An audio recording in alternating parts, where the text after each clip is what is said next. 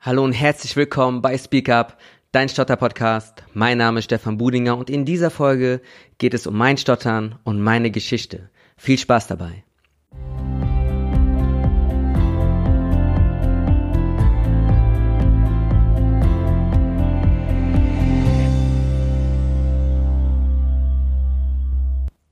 Ich fing an zu stottern, als ich noch im Kindergarten war.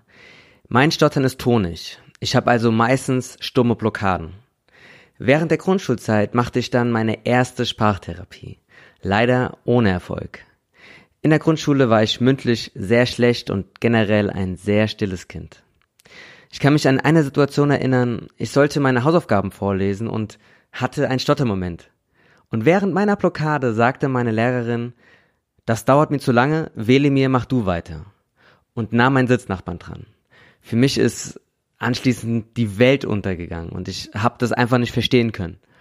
Auf der weiterführenden Schule wurde ich dann ein Meister der Vermeidung. Ich meldete mich nie und hatte es gehasst, drangenommen zu werden. Für jedes schwierige Wort hatte ich ein Synonym. Und dreimal dürft ihr raten, wer bei Vorlesungsrunden, kurz bevor er dran kam, plötzlich auf Toilette musste. Richtig, ich. Und da man bei Vorlesungsrunden in einer Schulstunde natürlich öfter als einmal dran kam, kam es auch mal vor, dass ich öfter auf Toilette ging. Und falls ich dann doch mal dran kam oder vorlesen musste, stotterte ich natürlich und, und fühlte mich anschließend nur noch schlecht und voller Scham. Außerdem hasste ich Vorstellungsrunden genauso wie wohl 99% aller Stotternden. Und selbst bei McDonald's hielt ich an meiner Vermeidungsstrategie fest. Ich liebte zum Beispiel die Apfeltaschen von McDonald's, bestellte aber immer eine Kirschtasche, weil ich das A nicht aussprechen konnte. Und das ist nur eine Geschichte von vielen.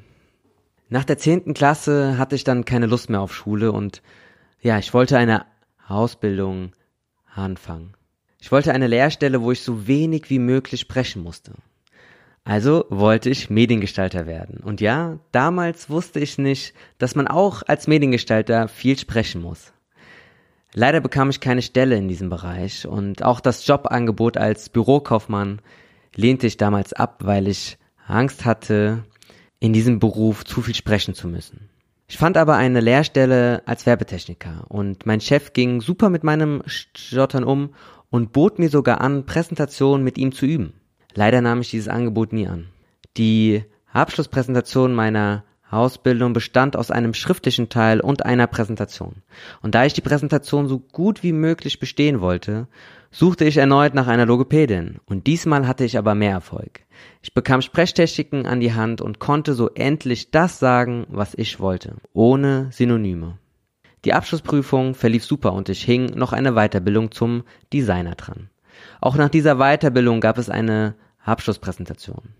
Diesmal aber vor 500 Menschen mit Mikrofon, unter anderem Familie, Freunde und Arbeitskollegen im Publikum. Stand also auf der Bühne vor 500 Menschen, das Mikrofon in der Hand. Und dann geschah es. Wir hören mal kurz rein. Und hier ähm, gibt, gibt, es eine, ähm, ein, ein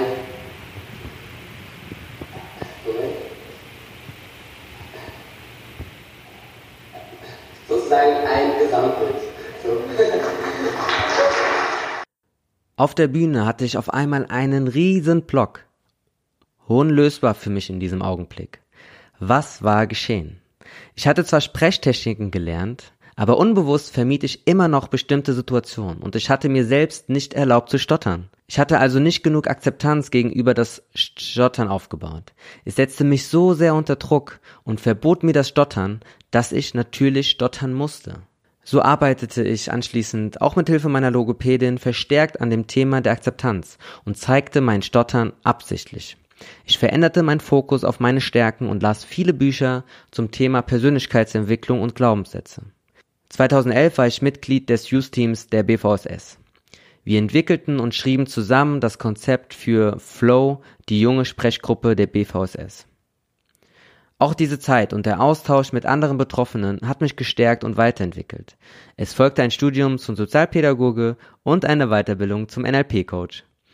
Ja, das war's von mir. Ich hoffe, der kurze Einblick in meine Geschichte hat dir gefallen. Wie sieht's bei dir aus? Was hat dir geholfen, dein Stottern zu verbessern? Bist du im Austausch mit anderen Betroffenen? Schreib mir gerne oder komm zu uns in die geschlossene Facebook-Gruppe. Link dazu findest du in den Show Notes. Wir würden uns freuen, dich dort begrüßen zu dürfen. Ich hoffe, die Folge hat dir gefallen. Wir machen nun erstmal eine kleine Winterpause. Im neuen Jahr geht's dann weiter. Ich wünsche dir frohe Weihnachten, schöne Feiertage und einen mega Start ins neue Jahr. Bis dann. Ciao.